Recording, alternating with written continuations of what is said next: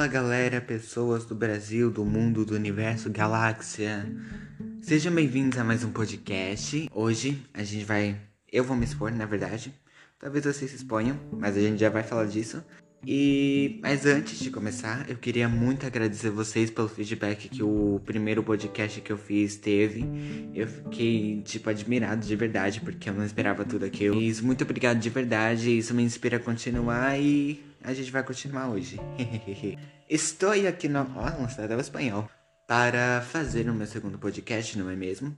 E hoje eu vou me expor porque eu vou contar experiências diferentonas que aconteceram comigo. Já vou ir confessando para vocês que eu vou tentar puxar mais pro lado do humor, o lado da comédia, mas eu não sei se vai dar certo porque eu não sou uma pessoa engraçada. Também tentei separar algumas histórias, porém, por incrível que pareça, as histórias não aparecem na minha cabeça, simplesmente desaparecem e eu não consegui pensar em nada. E se eu tentei separar as histórias de quando eu era menor até um, mais recente, assim.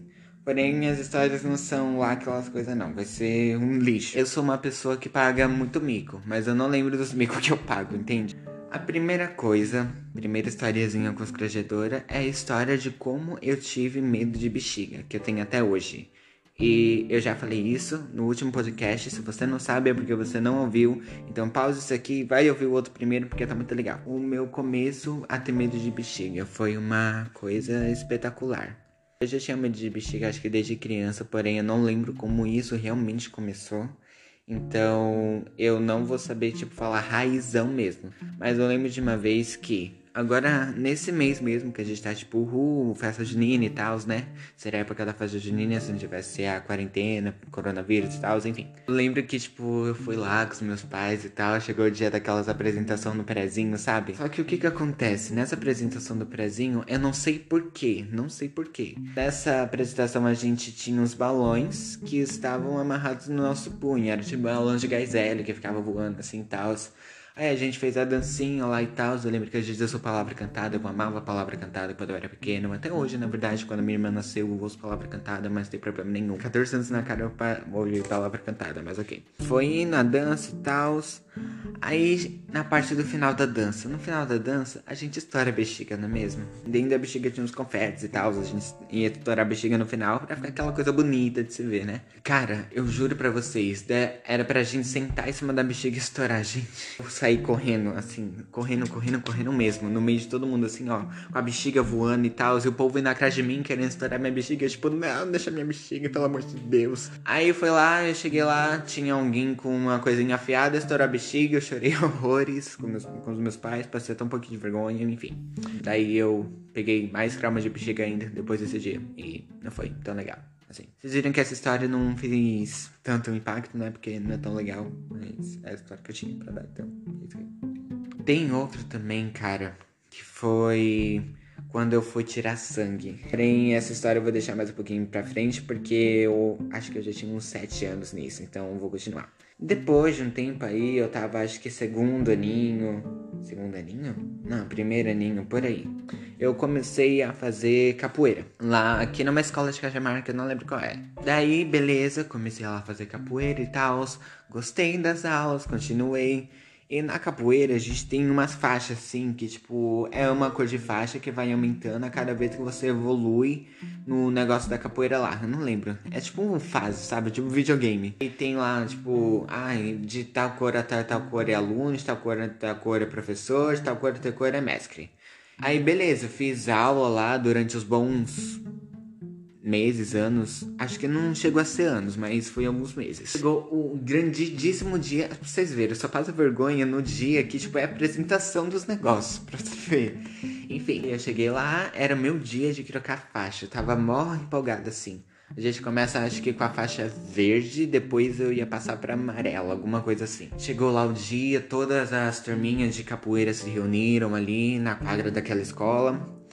Aí começou lá uma roda de capoeira normal e tal, né, para prestigiar o evento. Chegou a minha hora, né? Eu tava lá e tal, e tipo assim, na capoeira, para você entrar na roda da luta e tal, tirar alguém pra opor o adversário e tal, você tem que entrar na frente e dar tipo um corte com a mão, assim. Daí nisso que eu fui fazer, eu não me atentei em um detalhezinho, um detalhezinho bobo, eu não me atentei. E foi que quando eu ia dar essa cortada para entrar na roda, o cara ia fazer um movimento. Era aquele meia-lua que, tipo, você tem que virar e você dá um chute. Você gira e chuta ao mesmo tempo. Eu não me atentei nisso, esse detalhezinho bobo. Aí eu fui cortar, eu levei um chute na cabeça, no meio de todo mundo pra trocar faixa. Aí todo mundo parou, olhou pra mim, eu, eu lá super zonzo. Aquele chute foi forte, de verdade. Não deixou galo machucado nem nada, mas foi muito forte. Não sei como não deixou galo, mas foi muito forte, foi. Lá, você tá bem? Você tá bem? Eu falei, tô, eu só preciso dar uma respirada, né? Porque, pelo amor de Deus. Aí eu fui lá pra fora, dei uma respiradinha, ficou tudo suave assim. E depois eu voltei, eu perdi todo o evento. E só cheguei na parte de trocar faixa. Aí me deram a faixa amarela, Tirei a verde, dei pra eles, coloquei a faixa amarela, amarrei, tiraram foto e fomos para casa. pra vocês verem, cara, eu levei um chute na cabeça no mundo assim, cara. Foi nocaute, mano, de verdade. Próxima história. Quando eu tava lá, meu auge do quarto ano, quinto ano, acho que oito, nove anos. Eu fui tirar sangue, não lembro pra quê. Chegando lá e tal. Cara, eu tava super feliz da vida, porque, tipo assim, eu era muito madura e tal. Eu não ia chorar, não ia fazer espernear, mas foi o que exatamente aconteceu. Eu via lá, tava cheio, aí ficava tipo, yes, yes, talvez meus pais percam a paciência, a gente volta pra casa, eu não tomo injeção e tá certo. Ah, só que não, né? É exame, tem que fazer e tem que fazer. Não tem outra, outra expectativa, né? Eu tava lá vendo o povo, todo mundo saindo normal, criancinha, assim, minha idade, saindo normal, só apertando ali pra não, pro sangue não sair, né? Com aqueles adesivinhos da coragem, segundo os caras que tiram sangue, eu não sei o nome. Aí beleza, saí lá. Eu já tava até treinando assim, eu já tava colocando a mãozinha aqui pra ficar olhando, pra, né, tipo, ah, eu vou fazer assim, hein, quando eu tomar, hein, ok, uh, chegou a minha vez eu já tava naquele menino, o coração já tava batendo meio rapidinho, meio rapidinho. Aí beleza, eu fui lá, sentei. Aí o cara me mostrou a agulha. Aí eu comecei a chorar como se eu tivesse dois anos. De verdade, eu fiz um espernear que minha mãe brigou comigo. Assim, do negócio do hospital lá até chegar em casa e em casa continuou me xingando.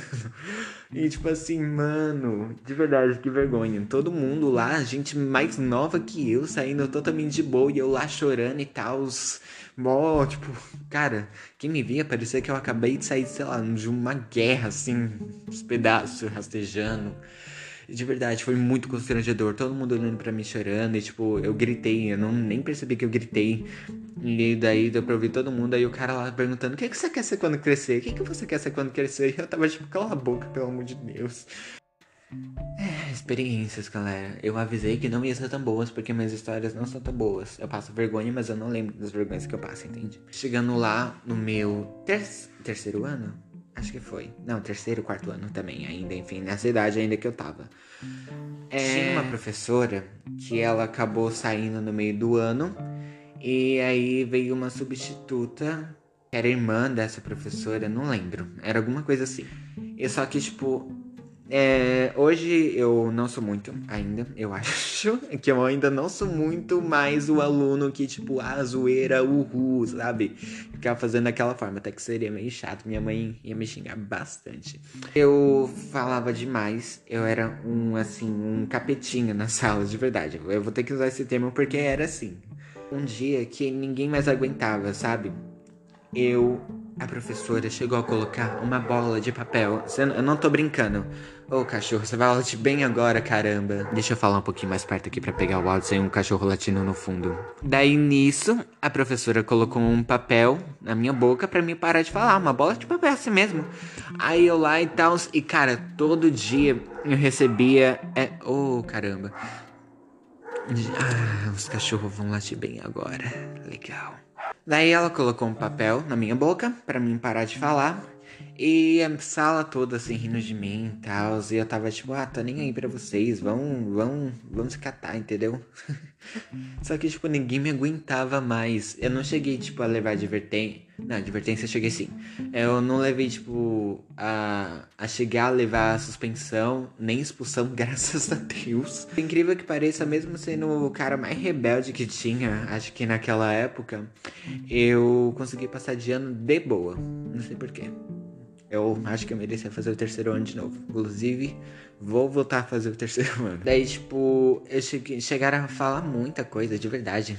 Era todo dia uma reclamação, todo dia eu apanhava, porque eu merecia mesmo. Se fosse eu, eu me bateria daquela época, entendeu? Eu me bateria porque eu era muito suportável. Essa é uma experiência diferentona? Será que tem mais gente assim? Provavelmente tem, mas para mim acho que foi diferente. Beleza. Esse mesmo ano, quando eu era rebelde e tal, eu cheguei a fazer uma coisa que eu fui parar na diretoria. Fui.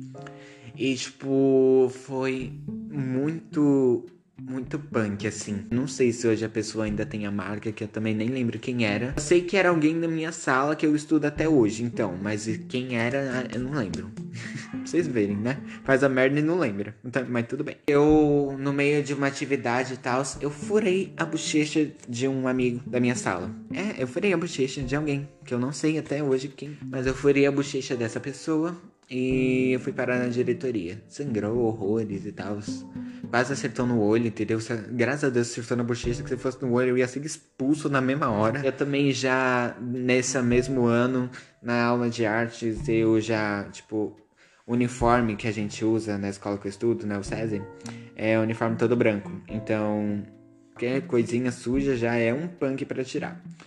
Eu coloquei uma mão cheia de tinta azul na camisa de alguém, no uniforme de alguém assim, e veio lá a mãe uma semana depois com aquele belezão na agenda dessa pessoa e tal, falando que deixou de molho e tal, fez tudo, tudo, tudo, tudo, mas a mancha não saía e tipo, o uniforme pra, pra ela lá tava caro e tal, porque era meio caro pra ela comprar e tal. Aí eu lembro que eu levei bronca da professora nesse dia, eu chorei pra caramba, mas ficou tudo bem. Eu e também, nossa senhora, eu faço muita merda. Eu tô lembrando de cada um. Nessa mesma época, olha só, pra vocês verem como eu era punk nessa época. Eu cheguei a quebrar uma do interruptor da escola. Eu entrei em desespero, que eu ficar tipo, aí ah, eu vou ter que pagar a multa, não sei o que. Eu não, eu não lembro se eu fui parar na diretoria por causa disso. Eu acho que não.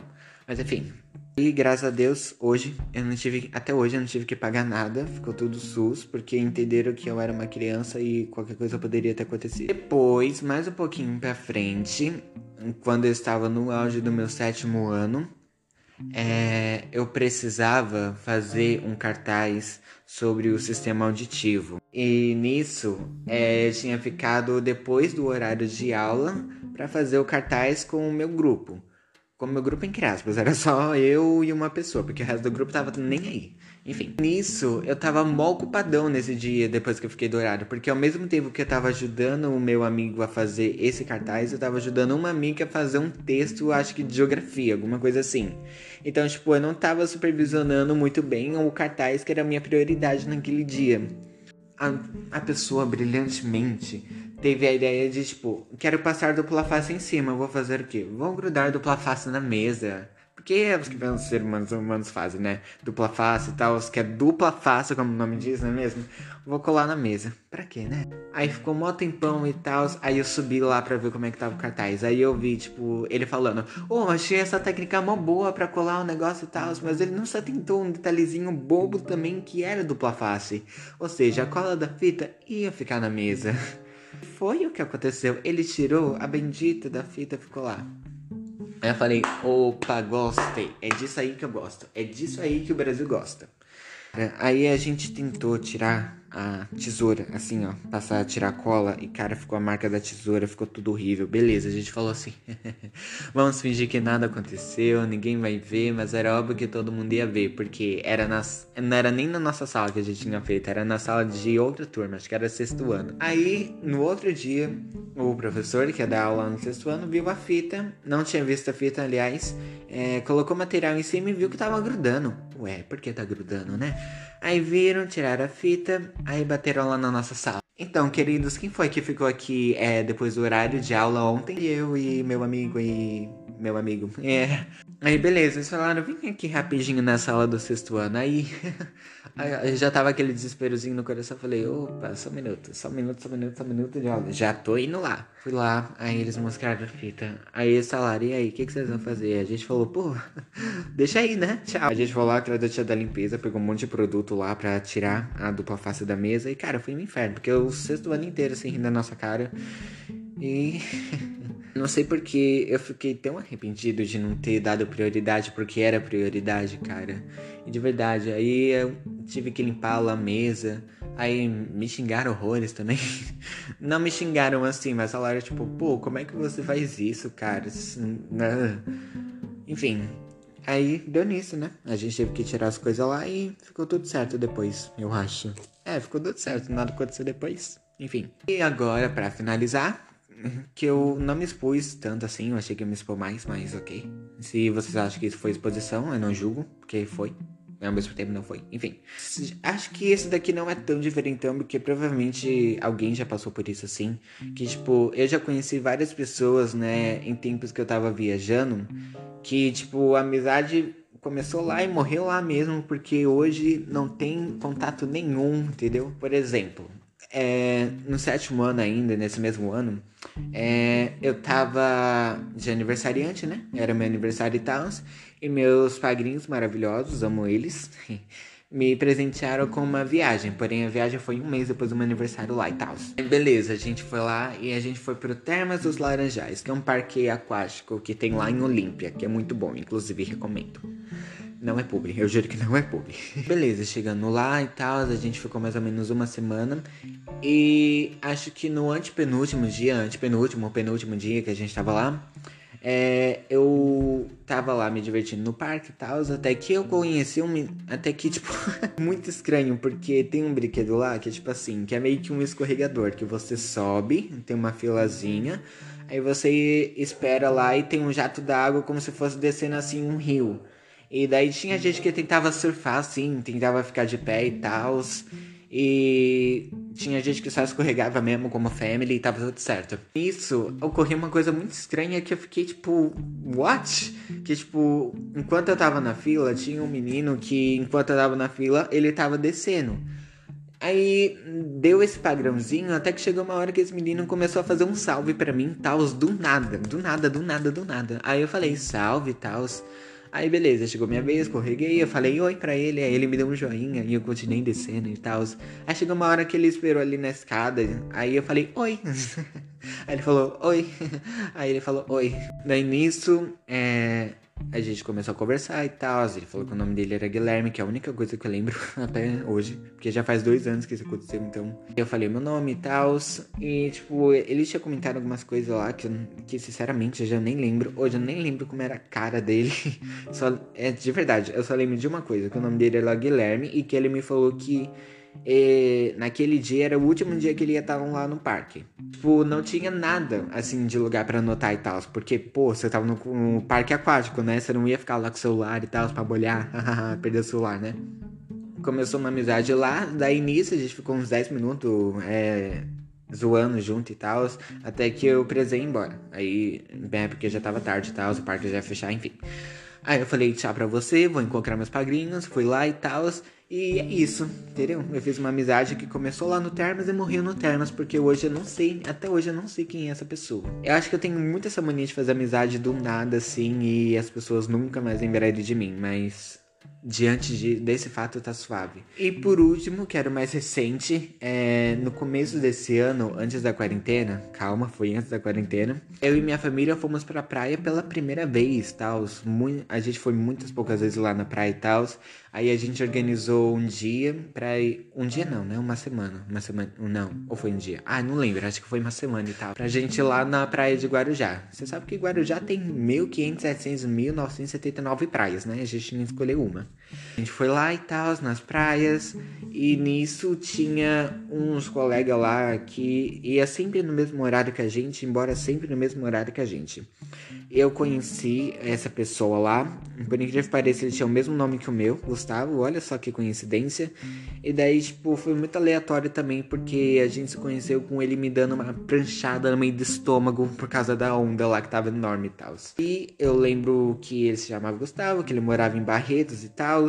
E a outra amizade que começou na praia e morreu na praia, entendeu? Não, não saiu de lá mais, ficou lá, entendeu? Porém, diferente do lado Termas, esse daí eu ainda lembro como é que ele era e tal, a cara dele. E, mas ainda tem um pouco de informação igual do Termas.